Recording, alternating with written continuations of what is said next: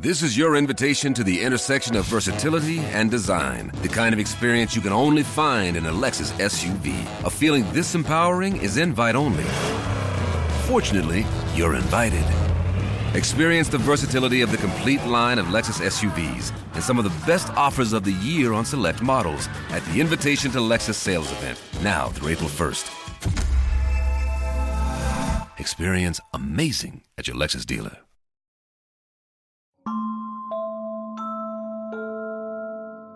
Dem Tod auf der Spur.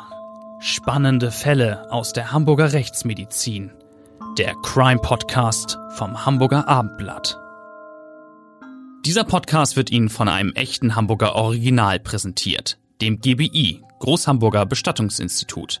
Das GBI in der Rechtsform eines Vereins ist seit 1920 die Adresse in und um Hamburg für alle Themen rund um den konkreten Trauerfall sowie bei der Bestattungsvorsorge. Trauer und Feier. Die Menschen vom GBI helfen Ihnen, individuell, empathisch und kompetent. Mit der einzigartigen GBI-Bestattungsvorsorge regeln Sie zudem rechtzeitig alles für ein gutes Ende und erhalten vom GBI eine zeitlich unbegrenzte Preisgarantie. GBI, das Hamburger Original 15 Mal in und um Hamburg. Moin, moin und herzlich willkommen, liebe Hörer, zum Abendblatt Crime Podcast, dem Tod auf der Spur. Ich bin Bettina Mittelacher, Gerichtsreporterin für das Hamburger Abendblatt und bei mir ist wie immer Klaus Püschel, der Direktor des Hamburger Instituts für Rechtsmedizin am UKE und er ist der Mann, der die Toten versteht. Ja, der zurzeit besonders viel zu tun hat, denn wir haben jetzt gerade Corona-Time. Guten Tag. Heute geht's aber um ein Thema, das nicht mit Corona zu tun hat. Ich bin der Eliminator. Alle haben Angst vor mir. Nein, das gilt natürlich nicht für mich und auch nicht für meinen Gesprächspartner Klaus Püschel. Wir sind beide ganz friedlich und haben noch nie jemand umgebracht. Aber es gab in Hamburg mal einen Mann, dem das Morden ganz leicht von der Hand ging. Und er war dabei keiner von der leichten Sorte, keiner, der das Verborgene schätzte und die Bescheidenheit. Der wollte nämlich, dass es sich in einschlägigen Kreisen herumspricht, wie er seine Jobs erledigt. Und zwar hart, solide und zuverlässig. Ein echter Killer. Ein Mann, der ohne zu zögern tötet, sachlich, schnell und vorzugsweise mit einem Schuss in den Kopf, am besten von hinten. Ja, ich bin der Eliminator. Alle haben Angst vor mir, tönte der St. Pauli-Killer. So wurde er damals genannt. Mucki, das war so sein Rufname, sein Spitzname, Mucki Pinsner über sich selber. Acht Auftragsmorde habe er ausgeführt, erzählte der 39-Jährige und erschien mächtig stolz darauf zu sein, auch äh, sogar noch nach seiner Verhaftung. Da führte der Profikiller weiterhin das große Wort. So ein Typ tritt nicht unauffällig ab, wenn seine Zeit gekommen ist lebenslang in den Knast wandern, hm. dort eventuell nur noch geräuschlos leben? Nee. Und irgendwann fast vergessen sein? Auf keinen Fall. Nein, Pinsner braucht die große Show. Einen fulminanten, abschließenden Auftritt. So hat er es geplant und geschafft. Ja, das hat er wirklich hingekriegt. Ähm und so werden seine letzten Verbrechen vor allem zu Bluttaten in eigener Sache. Sein Abgang ist sorgsam geplant und gewollt spektakulär und dabei nimmt er zwei weitere Menschen mit in den Tod und das Ganze tatsächlich auch noch im Polizeipräsidium. Wir wollen später über die Einzelheiten dieses einzigartigen Verbrechens reden, das damals im Jahr 1986, ähm, so lange ist das schon her, ganz Hamburg erschüttert hat. Aber äh, Klaus, lass uns doch erstmal über die Umstände damals sprechen, über den Kiez, der wirklich noch ein anderer war als heute. Du warst ja damals schon mehrere Jahre hier in Hamburg in der Rechtsmedizin tätig. Es war eine sehr bewegte Zeit, oder? Das äh, kann man ohne weiteres sagen. Äh, damals ging es äh, wirklich heiß her, gerade im Bereich St. Pauli. Die Stadt war regelrecht aufgewühlt und äh, beunruhigt durch gleich mehrere Morde im Milieu. Als rivalisierende Banden auf dem Kiez Stärke und Macht demonstrieren wollten. Also ehrlich gesagt, das war damals ganz anders als, als heute. Es ging um viel Geld und vor allem um Dominanz. Vor allen Dingen in den Bordellen. Es ging um Bordellanteile, auch um Rauschgift, vor allen Dingen Kokain, auch noch um den Straßenstrich und illegales Glücksspiel. Da kam vieles zusammen und es kam zu handfesten Auseinandersetzungen, schließlich zum ersten Kapitalverbrechen und dann zu weiteren und immer weiter. Wir hatten zu der Zeit immer wieder mit Obduktionen zu tun bei Männern, die irgendwie den rivalisierenden Kämpfen auf dem Milieu zum Opfer gefallen sind, auf der einen oder auf der anderen Seite. Ja, und mittendrin also der St. Pauli-Killer Werner Pinzner, der Mann, der sich selber Eliminator nennt, wir haben es vorhin gesagt. Wir haben seinen Fall auch in unserem Krimisachbuch Tote Schweigen nicht beschrieben. Wie kommt jemand zu so einer Karriere, in der es am Ende um etliche Gewaltverbrechen geht, der Menschen umbringt und später auch selber für andere als lohnendes Ziel eines tödlichen Anschlags erachtet wird. Sein familiärer Hintergrund erscheint ja zunächst recht unauffällig. Ja, äh, das würde ich allerdings auch sagen. Wirklich äh, keine besondere Persönlichkeit. Werner Pinsner wird 1947 als Sohn eines Rundfunkmechanikers und einer Filialleiterin geboren. Er wächst in Hamburg-Bramfeld auf Warum er sich auch schon in der Schule prügelt? Hm. Äh, da mag vielleicht in der Familie etwas nicht zum Besten gelaufen sein. Jedenfalls Werner schlägt sogar seine Eltern und als sein Vater ihn maßregelt, zerschneidet er dem Vater tatsächlich die Reifen des Autos. Äh, nicht gerade ein Verhalten, das man in den eher strengen 50er Jahren von Jugendlichen erwartet. Nein, wirklich, wirklich nicht. Später wird er mehrfach wegen Körperverletzung verurteilt. Also da gibt es eine regelrechte Karriere. Er bekommt dann äh, auch unter anderem einmal 70 Tage Strafhaft. An seinen Vorstrafen scheitert dann auch die von ihm angestrebte Verpflichtung bei der Bundeswehr. Er hat dann äh, 1971 geheiratet und eine Tochter bekommen. Er hat immer wieder Jobs, von denen aber keinen lang durchhält. Unter anderem ist er Fahrer oder Fliesenleger. Seine Ehe äh, scheitert. Und äh, 1975 kommt es zu einer ersten schweren Verbrechen. Da hat er sich nämlich an einem Raubüberfall beteiligt, bei dem der Marktleiter erschossen wird. Und ähm, dann hat er von seinem Strafmaß auf dem Raubüberfall, das auf zehn Jahre Freiheitsstrafe lautet, neun Jahre ab. Und äh, als er entlassen wird, ist er auf dem direkten Weg, ein Killer zu werden. Ja, er sagte, ich saß neun Jahre im Zuchthaus und bin jeden Tag gestorben. Und äh, der Mehrfachmörder hat später in seiner Vernehmung über seine Zeit hinter Gittern gesagt, dass äh, ihn die sehr geprägt hat, auch in seinem Fatalismus und dass er dort nicht wieder längere Zeit verbringen will. Und äh, er hat auch gesagt, dass der Staat ihn durch diese erste Haft, die sicher so aus unserer Sicht sehr angemessen war, dass der Staat ihn erst zu einem Monster gemacht hat. Das ist natürlich aus seiner Sicht stark vereinfacht. Und äh, durch diese jahrelange Unterstellung, also die Inhaftierung, da wurde ihm nichts unterstellt, er wurde eingesperrt, weil er ein Verbrecher war, bin ich so weit gekommen, dass ich mir gesagt habe, du kannst es auch wirklich mal ganz schlimm treiben.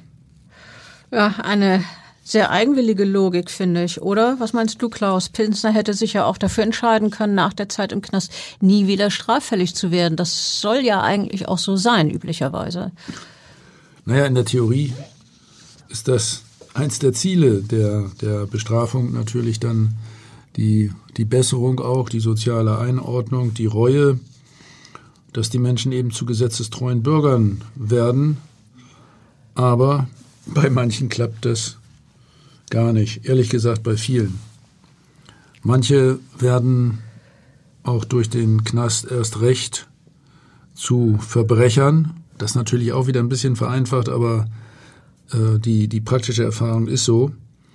Und das galt insbesondere für den ja dann später sogenannten St. Pauli-Killer.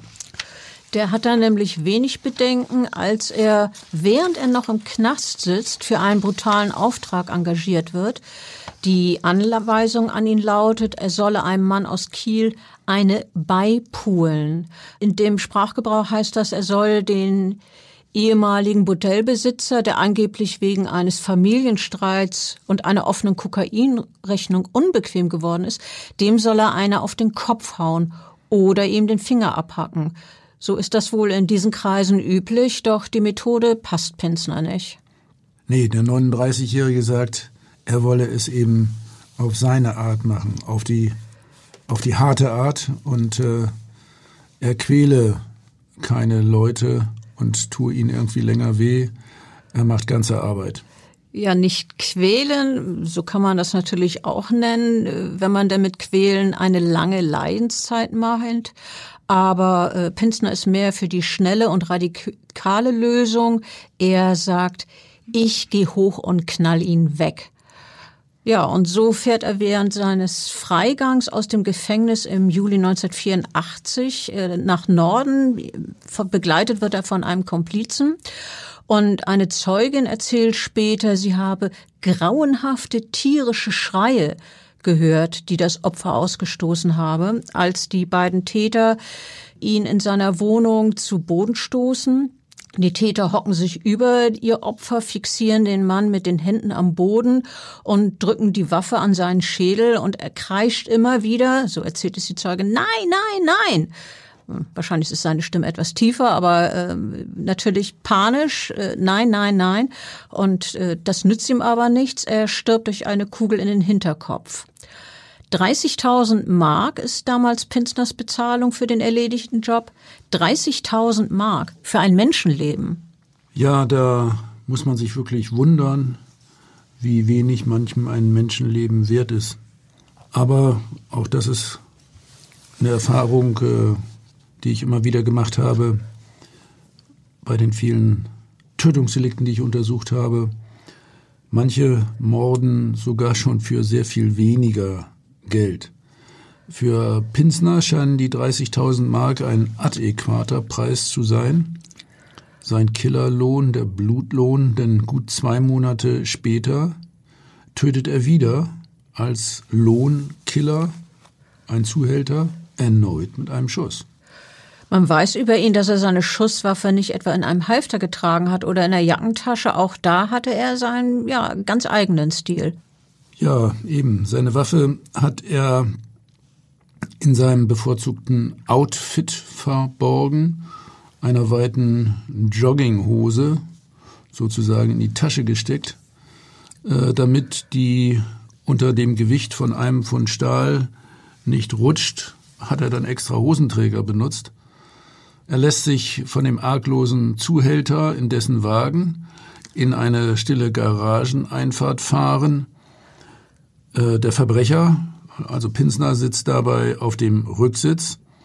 Der Fahrer dreht sich zu ihm um, will sich mit ihm unterhalten und ja, aber von Angesicht zu Angesicht, so heißt es später in den offiziellen Akten, fühlte sich Pinsner am Vollzug des unmittelbar bevorstehenden Todesschusses gehemmt.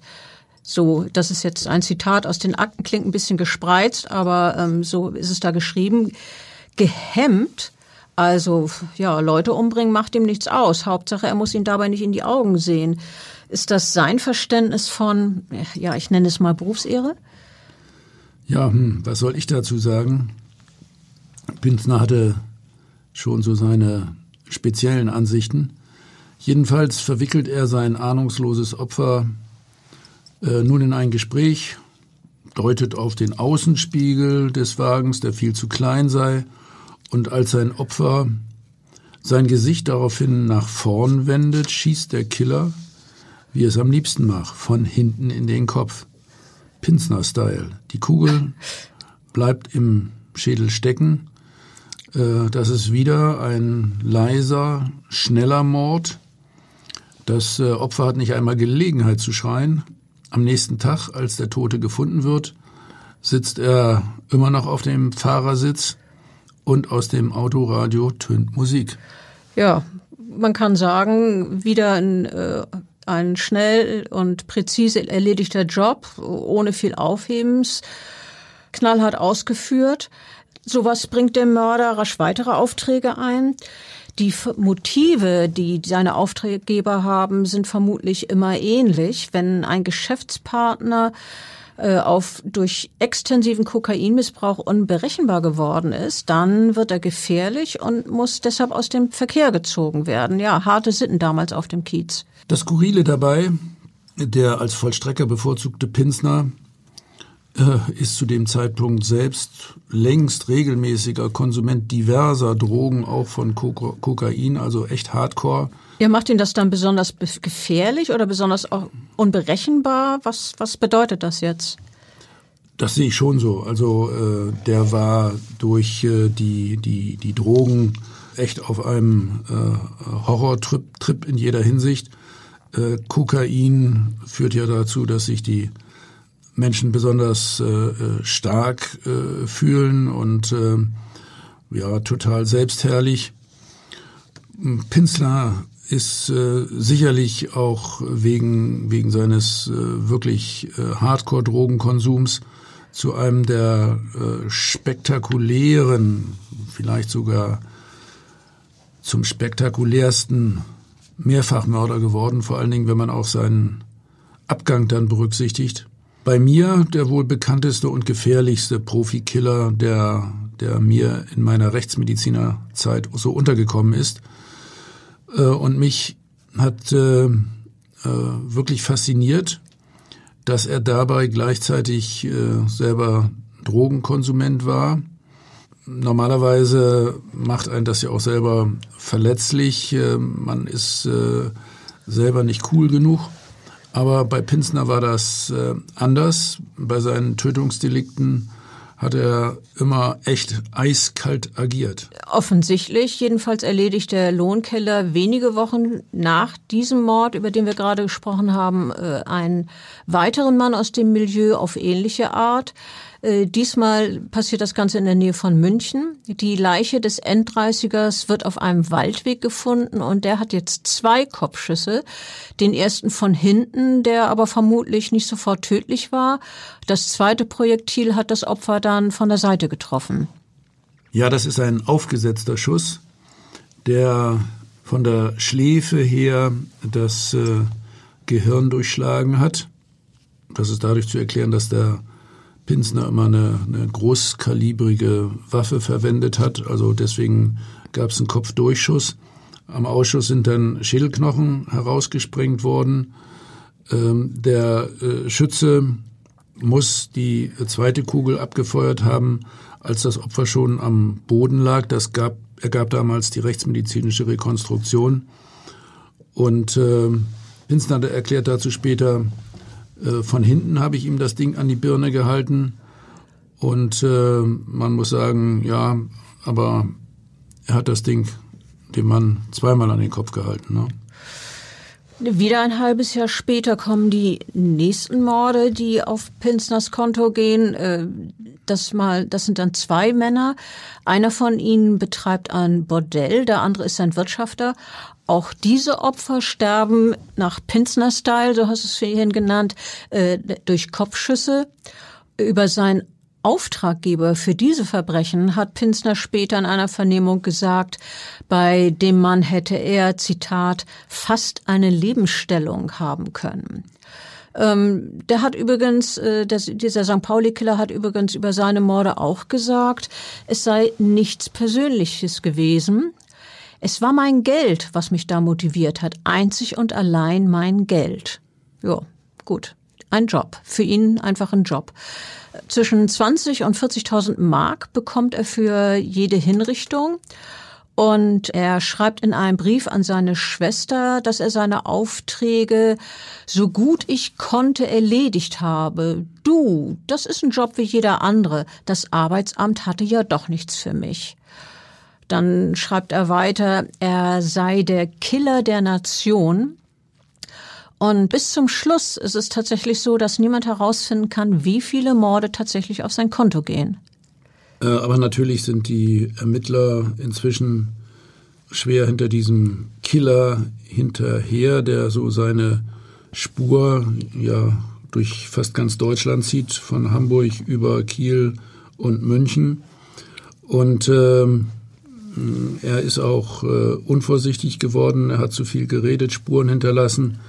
Und am 15. April äh, gelingt die Verhaftung. 15. April 86. Ja, also an diesem Tag im Jahre 86 äh, wird er dann in seiner Wohnung verhaftet. Aber äh, heroischer Auftritt, wie Pinsner das sicher gern gehabt hätte, ist das nicht. Als er verhaftet wird, sieht der Festgenommene wirklich geradezu erbärmlich aus, wie ein Foto von der Festnahme zeigt. Der steht in Socken da, ein Knie ist blutig, um den Bauch hat er eine graue Decke geschlungen und äh, trotzdem trumpft er kurze Zeit später schon wieder auf. Äh, das könnt ihr alles wegschmeißen, äh, sagt er am selben Abend zum Ankläger und äh, deutet dabei auf eine Kiste mit Ermittlungsakten.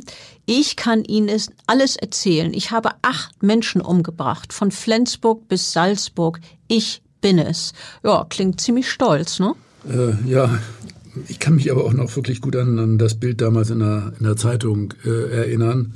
Da sah er nicht so wie ein Hero aus, sondern äh, da haben sie ihn wirklich in einem schwachen Moment gepackt, verhaftet und äh, abgeführt. Seine Festnahme ist für die Polizei, also aus Sicht der Polizei, ein gigantischer Coup. Jetzt will man die Strukturen und Hintergründe aufschlüsseln, also dieses Milieu St. Pauli besser verstehen mit seinen Gesetzmäßigkeiten damals, dem, den, den Bandenkriegen und den vielen Morden. Und äh, Pinsner scheint, ja, er scheint wirklich dazu bereit, dazu nach Kräften beizutragen und äh, viele andere zu belasten. Tatsächlich bringt seine Verhaftung viel, sehr viel Unruhe auf den Kiez. So manch einer, das ist auch Polizei und Justiz äh, klar, könnte ja, Pinsner nach dem Leben trachten um einen Mitwisser für alle Zeiten mundtot zu machen. Also diese Situation war für äh, Pinsner gar nicht so unproblematisch und für die Polizei gab es jetzt viel Arbeit, ihn abzuschirmen.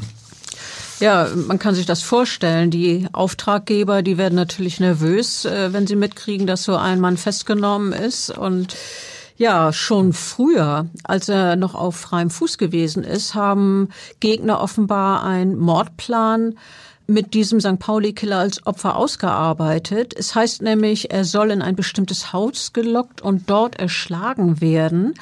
Und äh, seine Leiche soll anschließend in der Badewanne ausbluten, in einem Fleischwolf zerlegt werden und den Kampfhunden zum Fraß vorgeworfen. Klingt furchtbar gruselig und brutal. Äh, ja, das äh, klingt wirklich sehr mafiös, obwohl die es ja sonst auch äh, mit den Schweinen haben, wenn dann also Leichenteile entsorgt werden sollen. Äh, man kennt diese von dir beschriebene Methode ja speziell aus diesen Mafiakreisen. Nur, wie gesagt, andere Kostverwerter für Leichenteile. Also keine Kampfhunde, sondern Schweine, wie du eben gesagt hast. Ja, äh, außerdem ist angeblich äh, ein Kopfgeld äh, auf Pinsner ausgesetzt. Man spricht von 300.000 Mark. Zum Vergleich, er hat 30.000 Mark im Schnitt für seine Morde gekriegt. Jetzt äh, will man also das Zehnfache zahlen, wenn ihn jemand erledigt. So viel ist es offenbar manchem wert, dass er keine Gelegenheit bekommt zu reden. Deshalb befürchtet die Polizei natürlich einen Anschlag auf den 39-Jährigen und er wird unter schwerer Bewachung, Bewachung jedes Mal zur Vernehmung ins Polizeihochhaus gebracht. Und dort, so hoffen die Ermittler, wird er noch einmal so richtig auspacken und Pinsner scheint willig zu sein. Aber er stellt Forderungen, ungewöhnliche Forderungen, oder? Ja, zunächst einmal möchte ich tatsächlich sagen, also Pinsner ist dann immer im Polizeipräsidium vernommen worden, sozusagen im Herz, äh, im, im Kernbereich der Hamburger Polizei in der Zentrale und äh, völlig abgeschottet.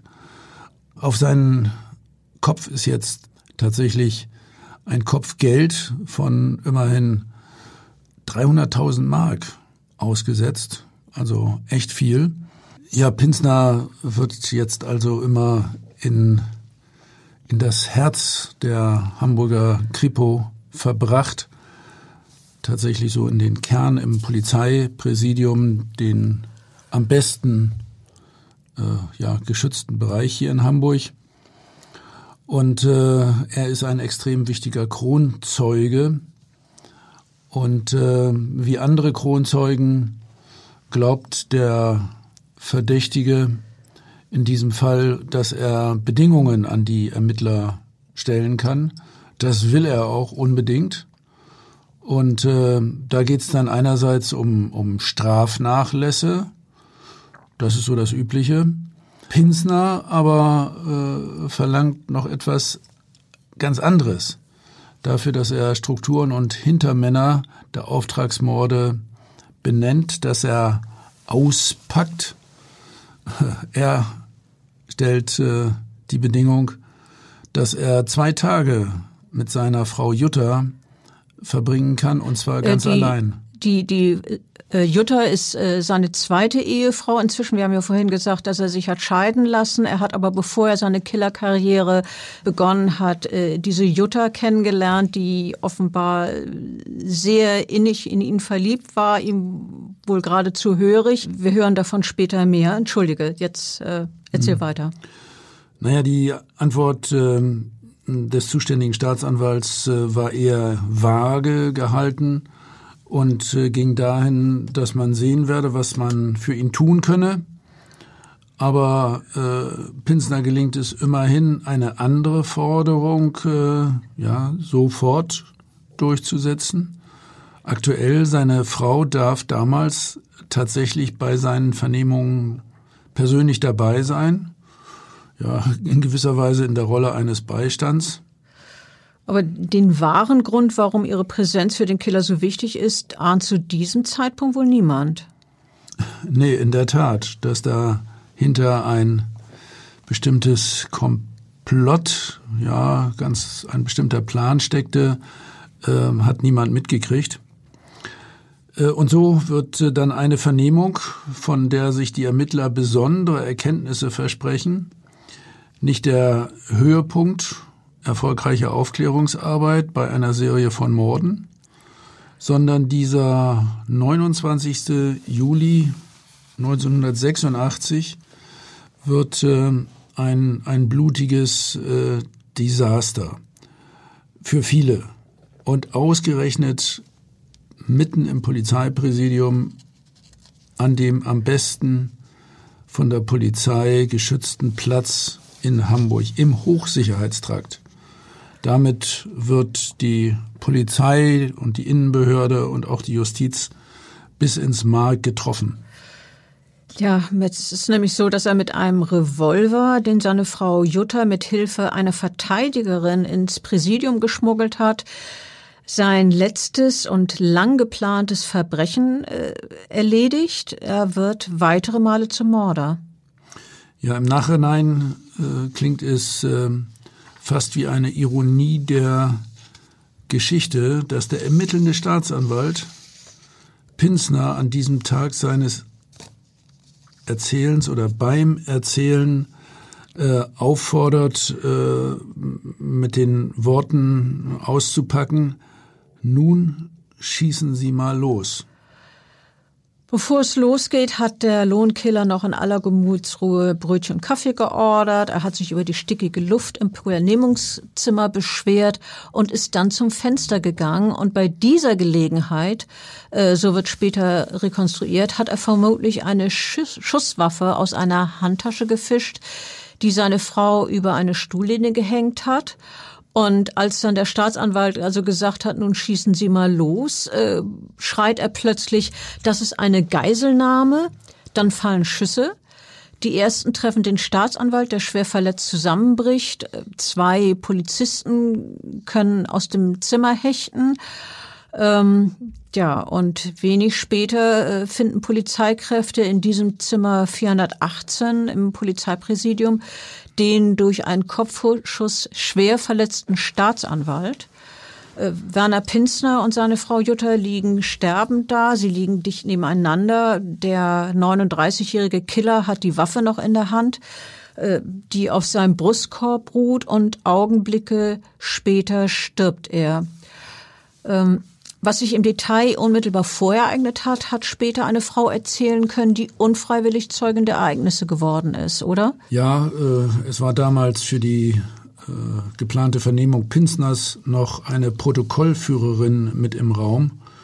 Und als die ersten Schüsse fielen, verkroch sie sich unter einen Tisch, konnte aber hören und teilweise sehen, was äh, passiert ist. Pinsner schießt schießt wiederholt. Nachdem er erst auf den Staatsanwalt gezielt hat? Ja, er verbarrikadiert sich dann mit seiner Frau in dem Raum. Er führt noch äh, ein Telefonat, ruft seine Tochter aus erster Ehe an und sagt, äh, Birgit, ich liebe dich. Und äh, seine Frau ergänzt, was jetzt geschieht, haben wir so gewollt.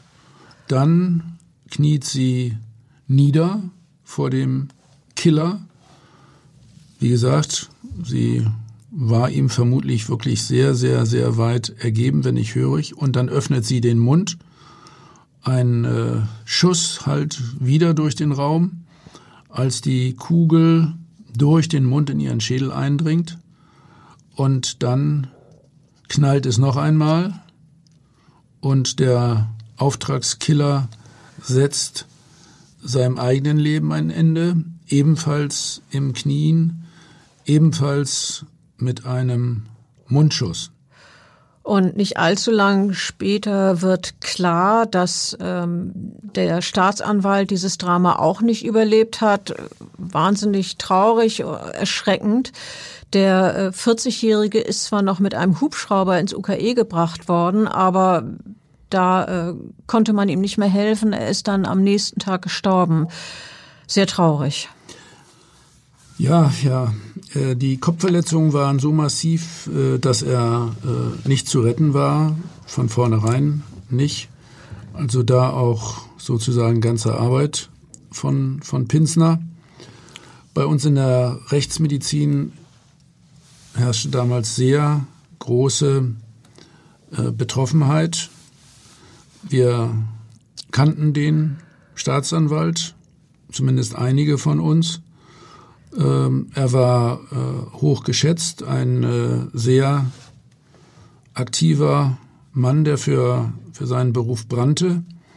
Nach meiner Erkenntnis ist er bis heute der einzige Ankläger in Hamburg, der in Ausübung seines Amtes zu Tode gekommen ist und dann so extrem spektakulär im Polizeipräsidium im Hochsicherheitstrakt. Ja, das Ganze ist wirklich sehr traurig, furchtbar tragisch. Der Staatsanwalt will natürlich Morde aufklären und wird dabei selber zum Mordopfer.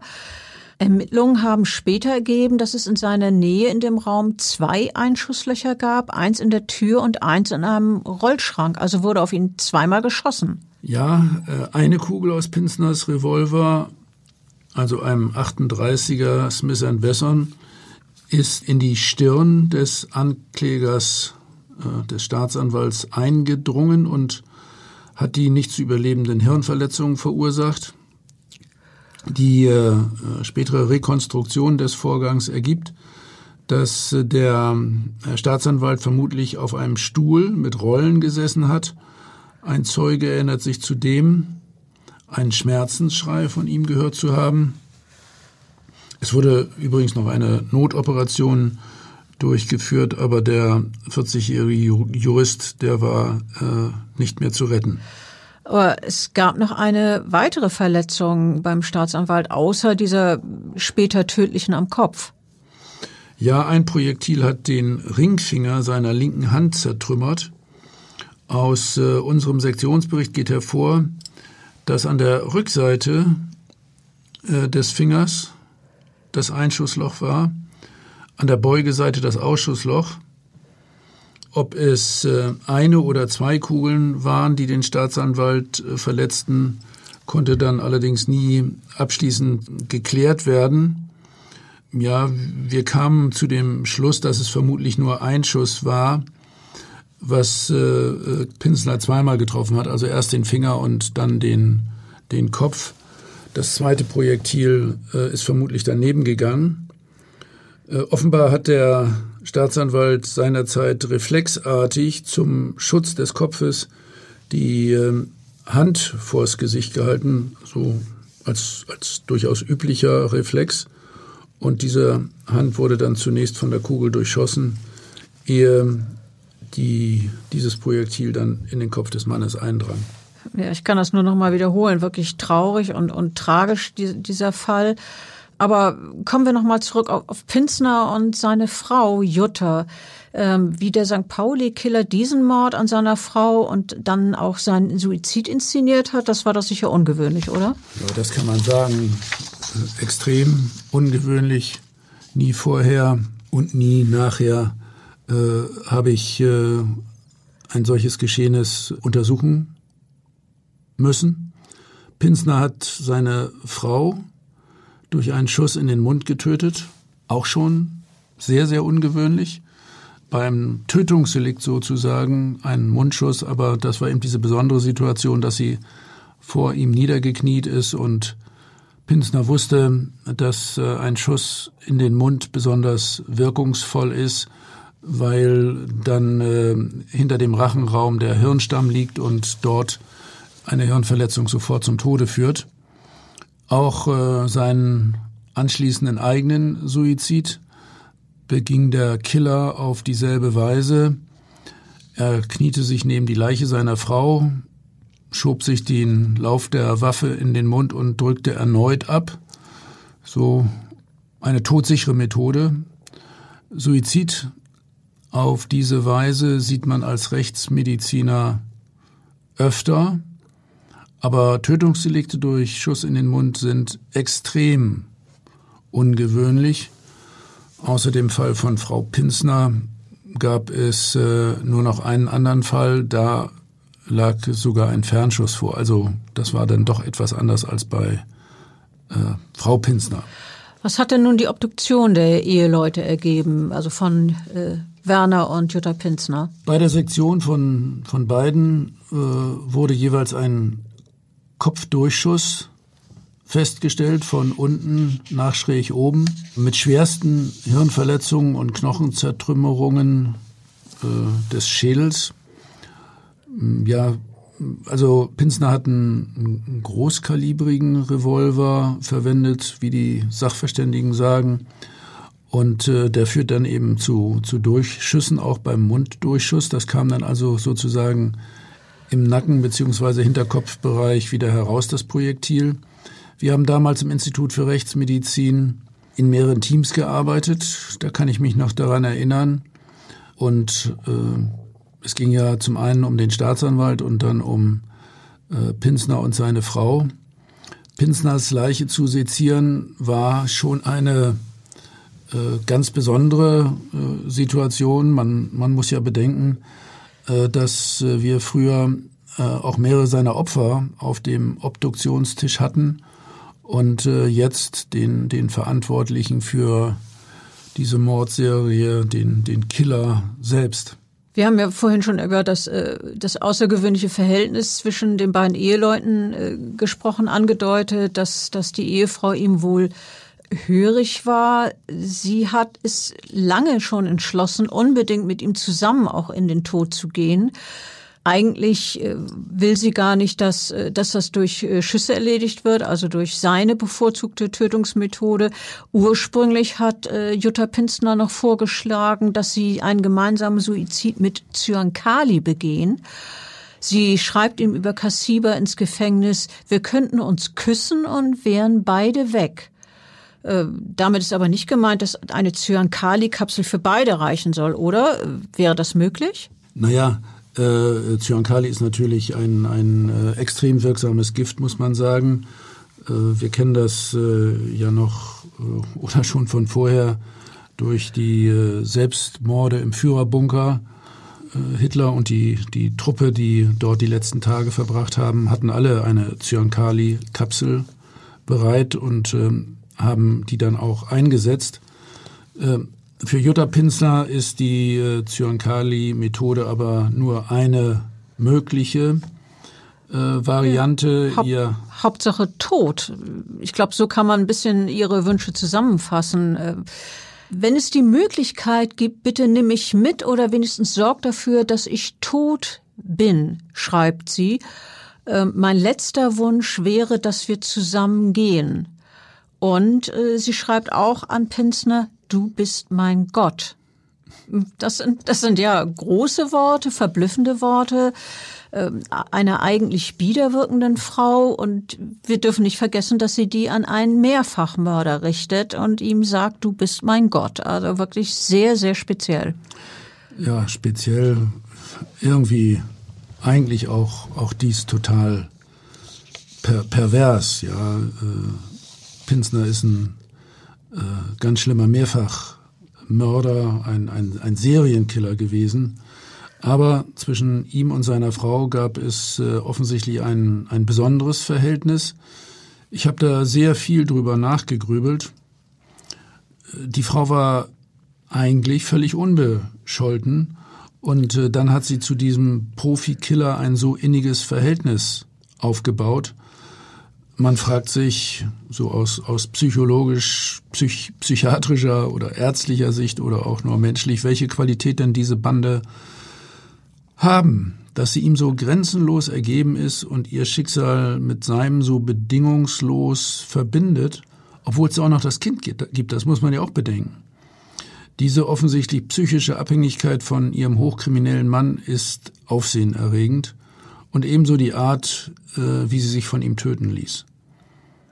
Auf Knien zu ihm aufschauend durch einen Schuss in den Mund und mit der Waffe, die sie selber da rein geschmuggelt hat. Unglaublich. Ja, ich zitiere nochmal, äh, was sie geschrieben hat. Du bist mein Gott. Ähm, dieser Showdown mit Mord und Selbstmord ist ja lange geplant. Mitwisserin bei dieser ganzen Aktion ist die Anwältin Pinsners, die schon regelmäßig für ihn Kassiber in den Knast geschmuggelt hat und auch diverse Drogen. Über Monate hat sie ihn fast täglich im Gefängnis besucht und äh, natürlich ist die Verteidigerin auch bei dieser Vernehmung dabei, die seine letzte werden soll, die über die wir gerade gesprochen haben. Ähm, diese Anwältin hilft Jutta Pinsner auch dabei, die Waffe ins Polizeipräsidium zu schmuggeln. Deswegen wird die Anwältin später auch wegen Beihilfe zum Mord zu sechseinhalb Jahren Freiheitsstrafe verurteilt. Auch die Auftraggeber des St. Pauli-Killers kamen vor Gericht und bekamen teilweise lebenslange Freiheitsstrafen. Ähm, der schnelle, laute und ja sehr, sehr blutige Tod, den Pinsner dann für sich und seine Frau gewählt hat, ist ja so ganz nach seinem Gusto. Aber ähm, wenn er es gewollt hätte, hätte er sich auch auf schleichende, ja ganz leise Art das Leben nehmen können, wie ihr später herausgefunden habt. Ja, Pinsner war ja im Prinzip schon lange dabei, sich allmählich selber ja, hinzurichten, zu vergiften mit äh, harten Drogen. Er war ein massiv drogensüchtiger Mann, dem es, ja, wie, wie ich finde, eigentlich unverständlicherweise auch im Knast jederzeit gelungen ist, an Heroin und an Kokain heranzukommen. Man fragt sich wirklich wie. Ja, wer, wer hat ihm das denn da nun wirklich äh, zugespielt? Wer hat ihm das zugesteckt? Pinsner war ein äh, sehr ausgeprägter, chronischer, auch vor allen Dingen intravenöser Drogenkonsument. Dafür braucht man ja dann auch noch die speziellen Utensilien, die es eigentlich im Knast nicht geben sollte. Also wenn du sagst intravenös, dann demnach habt ihr bei der Obduktion Einstichstellen gefunden und war wohl auch Erkenntnisse aus den toxikologischen Untersuchungen gewonnen? Ganz genau. Das ist ja ein Thema, was mich auch äh, besonders interessiert, also dieser chronische intravenöse Drogenkonsum.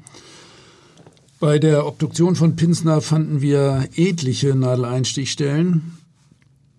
Manche davon hatte er äh, teilweise ganz geschickt im Bereich seiner zahlreichen Tätowierungen verborgen. Äh, einige typische, zum Beispiel im Bereich des Ellenbogens, äh, haben wir auch mikroskopisch untersucht. Die waren zum Teil älter. Das sieht man im mikroskopischen Bild, wenn dort Entzündungszellen sind und wenn die Gefäßwand schon vernarbt ist. Andere Einstichstellen waren aber auch eindeutig frisch oder frisch her, zum Teil auch nur wenige Stunden alt. Pinsner war ein Fixer und hat auch im Knast weiter fixen können. Wir haben ja eben darüber gesprochen, dass unter anderem seine Anwältin ihm Drogen ins Gefängnis geschmuggelt hat. Äh, welche waren das? Was hat die toxikologische Untersuchung des Leichnams ergeben? Ja, äh, Pinsner war, wie wir sagen, polytoxikoman.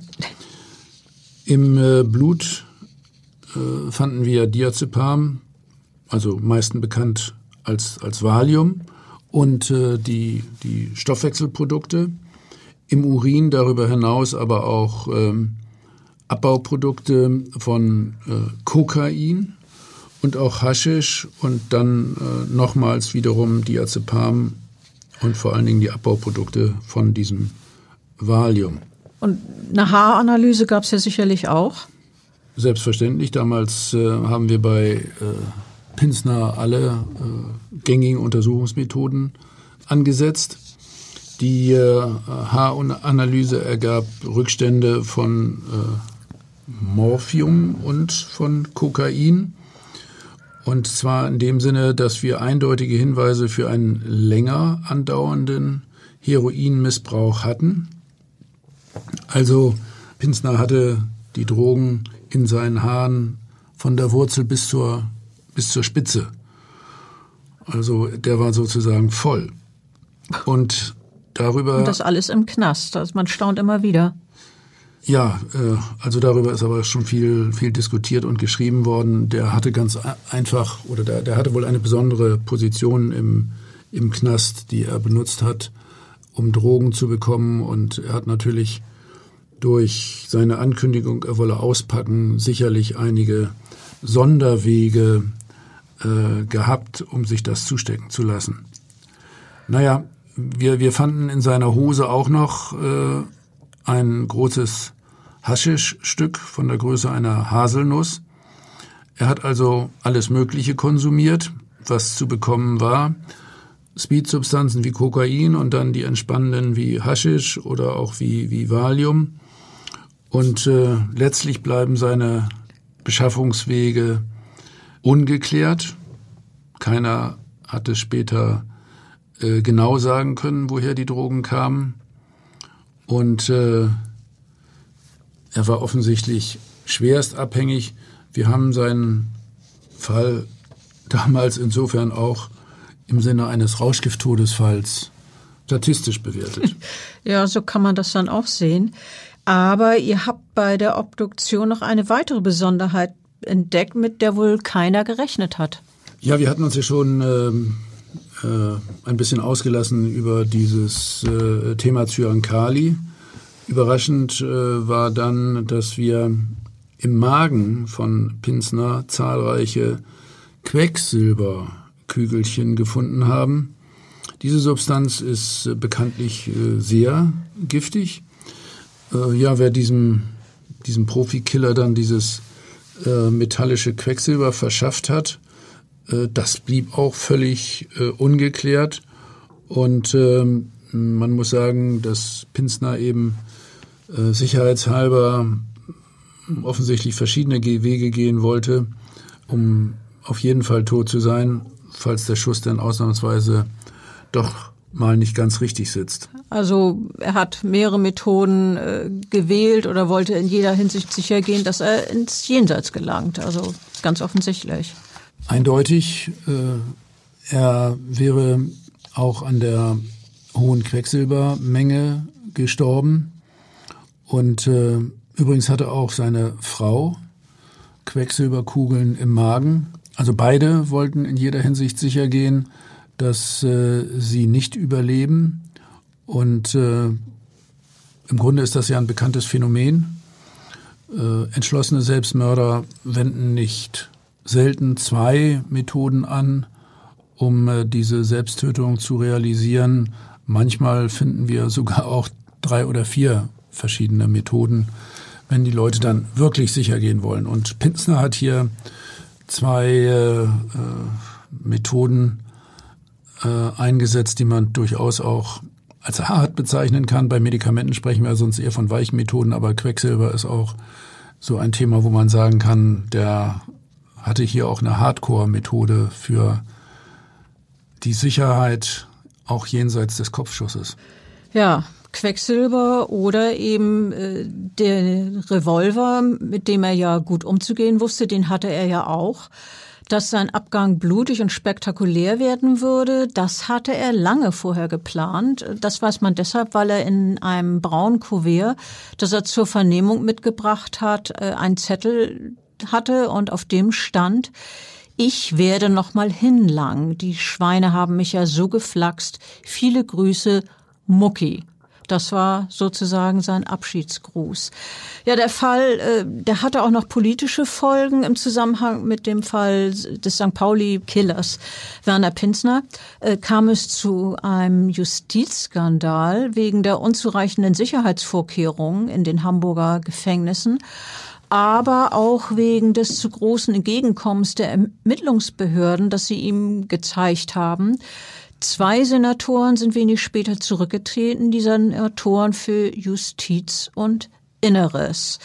Ein wirklich sehr, sehr spektakulärer Fall. Ähm, ja, dazu kann man eine Menge sagen. Wir haben schon einiges gesagt, aber äh, ja.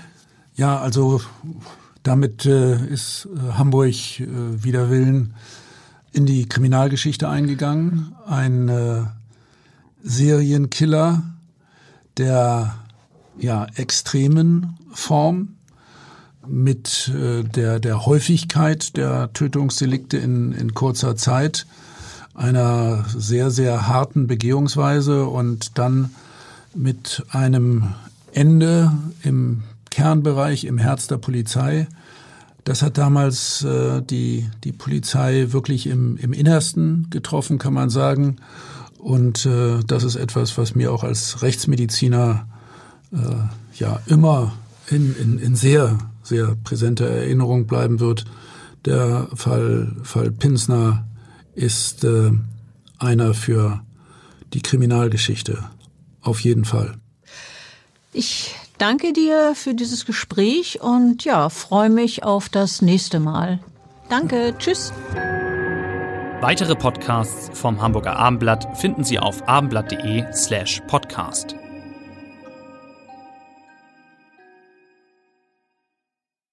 This is your invitation to the intersection of versatility and design. The kind of experience you can only find in a Lexus SUV.